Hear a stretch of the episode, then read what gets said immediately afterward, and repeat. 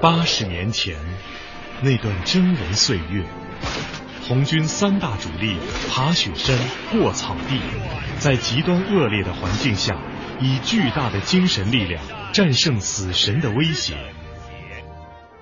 八十年后，我们忆长征，化未来，让不屈不挠的长征精神薪火相传。为纪念长征胜利八十周年，睡前故事特别奉献，由解放军文艺出版社出版的长征绘本丛书，给孩子讲长征。更喜岷山千里雪，三军过后尽开颜。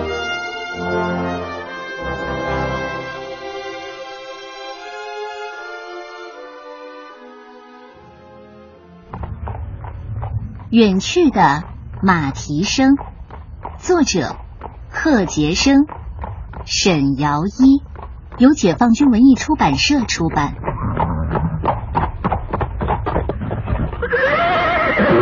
滴答，滴答滴答。初次来到这个世界，我敢说，没有谁比我听到更多的马蹄声，也没有谁像我那样。整日整夜的枕着马蹄声入眠，更没有谁像我那样，每天等待着那串马蹄声的响起，就像等待日出和日落。我是红军的女儿，出生在一九三五年十一月一日。母亲说，那天在我的故乡湖南桑植，父亲派来照顾他的卫生员因事外出了。屋里只剩下他一个人。就在这时候，我急不可待的出生了。母亲简先任是个坚强无比的女战士，在战场上出生入死，什么困难没有经历过。屋里没有第二个人，她自己果断的拿起剪刀剪断了脐带。听见我发出第一声啼哭，疲惫的母亲笑了。一阵滴答滴答的马蹄声由远而近，像风一样刮过来。父亲贺龙在前线听到我出生的消息，欣喜若狂。刚好部队打了大胜仗，他喜上加喜，骑上他那匹高头大马，火速赶回洪家关的贺家老屋。一进房门，就把正在熟睡的我抱起来，我一下被他粗硬的胡子扎醒了。可能那时的我，把他强烈的爱当做对我的侵犯，不禁哇哇大哭。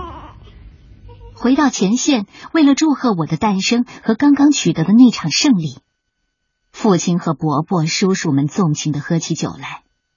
父亲说：“我家小毛毛出生了，还没有取个名字呢，你们都给我出出主意。”部队的副总指挥，我的姨父肖克说：“小毛毛一出生，部队就打大胜仗，这是个好兆头。正好总指挥姓贺，我们就叫他贺杰生吧。这就是我名字的由来。”部队马上就要出发了，父亲把一位最忠厚、最亲近的亲戚找来，对他说。部队这次要走很远，一年半载回不来，而且越走越荒凉，越走气候越冷。毛毛刚刚出生，实在没法带走，留给你抚养，好吗？亲戚满口答应，说回去给孩子找个奶妈，过两天就来接他。分手的时候，父亲还给了他一些钱，但两天过去了。左等右等，那位亲戚却没有露面。父亲急了，抱着我登门拜访，却一头撞在门环上。邻居说，这家人两天前就搬走了。父亲对母亲说：“看来没有人敢收养我们的孩子。罢了，我们干革命不就是为了下一代吗？这孩子。”我们自己带走，这是路上要辛苦你了。这时我正在父亲的怀里撕心裂肺的哭，母亲一把抱过去，紧紧的把我搂在怀里。不哭不哭，小毛毛，妈妈再苦再累也要把你带走，无论路有多远，天有多冷，都不把你丢下。一九三五年十一月十九日，红二方面军从湖南桑植县刘家坪出发长征。那时候我生下来才十九天，父亲和母亲把我放在一只有小骡马驮着的摇篮里，让我也成了这支浩浩荡荡的长征队伍中的一员。军号响了，部队上路了，我的耳边响起了滴答滴答的马蹄声。那时而敲打在岩石上，时而深陷在泥沼里的马蹄声，真真切切的飘落在我涓涓细流般的血脉里，并让我一生注定和他命运相连。母亲生下我就没有奶，每到宿营地都抱着我四处找奶。老乡们见到红军中还有婴儿，非常稀奇。有奶的婶子和大姐纷纷把我从母亲的怀里接过去，争着喂我。母亲利用这个机会给他们讲革命道理，说红军是穷人的队伍，我们千里转战就是为老百姓过上好日子。一个懵懂的孩子饿了、尿了，骨头被小骡马颠得快要散架了，我只会哭，不停的哭。久而久之，如果我不哭了，叔叔伯伯和阿姨们反倒感到不习惯，因为一旦我不哭，多半是病了，哭不出来了。有一次我病得很重，不吃不哭不睁眼，长征路上又没有药。当地老百姓告诉妈妈一个偏方，用百年老造的土加上蛋清和成泥，糊在我的肚脐上。这个偏方还真管用。两三天之后，我又有力气哭了。父母听到我的哭声，悬着的心这才放下。每到宿营地，大家都安排我和母亲住在能遮风挡雨的房子里。指战员经过我们居住的屋外，总要停下听一听，看看我在哭还是在笑。有一次我又病了，两三天里没听到我的动静，大家的脸上笼罩着一片阴云。以为我活不成了。有位叔叔找了块花布递给我母亲说：“娃儿走的时候啊，用这块花布包他吧，到底是个女娃娃。”三天之后，我又哭了。我嘹亮的哭声使大家笑逐颜开，心花怒放。长征队伍前面看不见头，后面看不见尾。叔叔阿姨们传递着一句话。杰生又哭了，杰生又哭了。在乌蒙山，部队趁夜突出重围，走几十里山路不能出声。我被母亲用小被子死死的捂住，差点背过气去。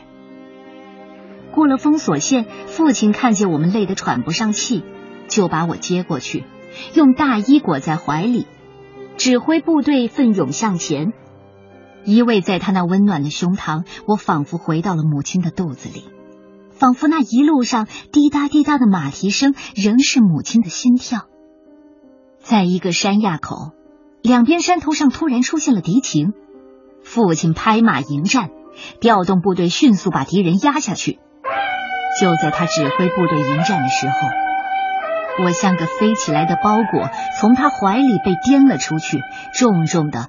摔在了草丛当中，离开了父亲温暖的怀抱。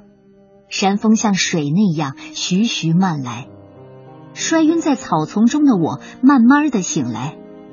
那串熟悉的马蹄声已销声匿迹，周围冷冰冰的，我有气无力的哭起来。走在大部队最后面的几个伤病员听到了我微弱的哭声。一个细心的伤员一瘸一拐的循着哭声过来，在草丛里发现了奄奄一息的我。他招呼同伴们：“哎，快来看，快来看，一个小婴儿，身上还裹着我们红军的军衣呢。”伤病员们纷纷拥上来，轮流抱着我，端详着我。看着小可怜，一定是红军的后代。对呀，要是留在草丛里，不被饿死、冻死，也会被狼给吃了。我们可不能丢下他不管。一场紧张的遭遇战过后，队伍继续赶路。松弛下来的父亲习惯性的伸手去掏口袋里的烟斗，却像触电一样，突然发现身上少了什么。他的怀里空了，他心爱的女儿不见了。糟糕二字还未出口，父亲的汗珠已经滚滚流淌。带上警卫员，他调转马头，十万火急的沿路回去寻找。疾驰数十里，不见我的踪影，他痛心疾首，几乎绝望了。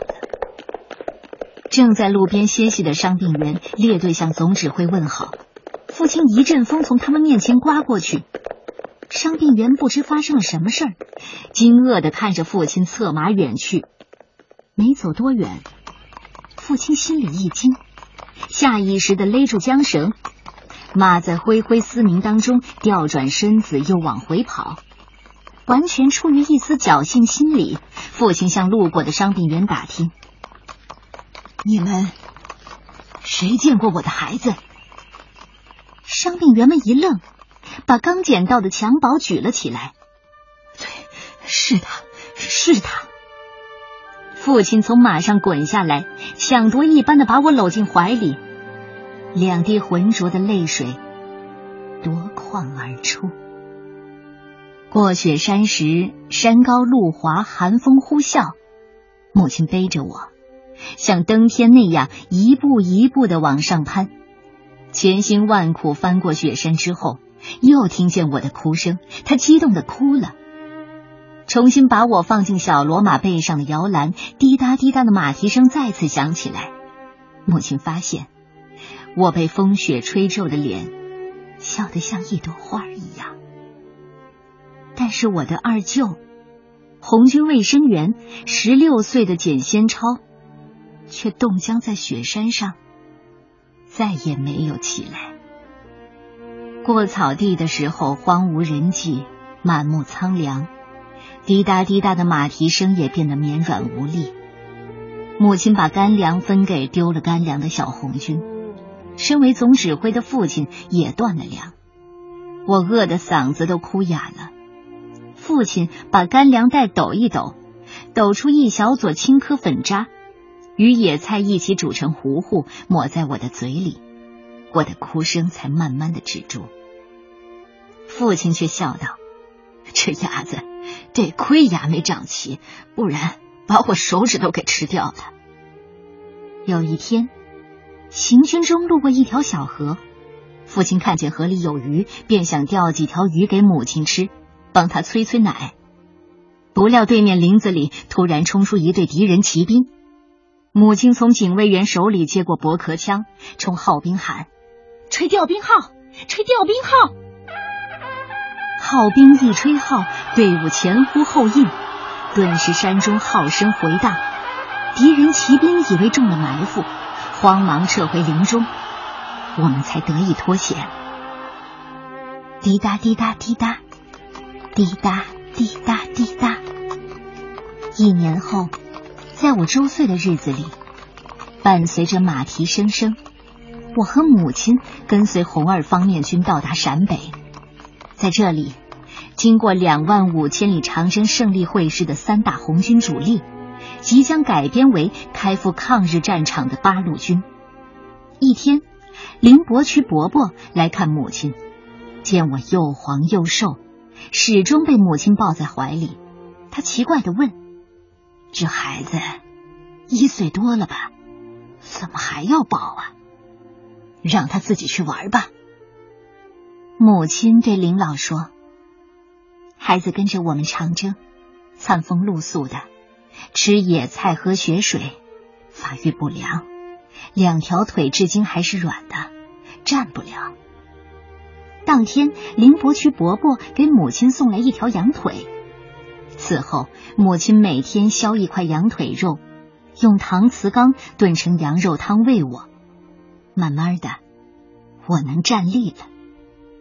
红军长征胜利八十年了，我也八十多岁了。因为长征时我实在太小，所以我的长征是被父母和无数的叔叔阿姨抱着或背着走过的，是被小骡马驮着走过的。长征一年，在这条充满险恶也充满希望的道路上，那日日夜夜回响在耳边的滴答滴答的马蹄声。早已刻入我生命的历程中，记忆的底片上，就像风走过，必定会在树上留下风痕；雨打过，必定会在地上留下雨痕。它是我生命中永远挥之不去的美丽歌谣。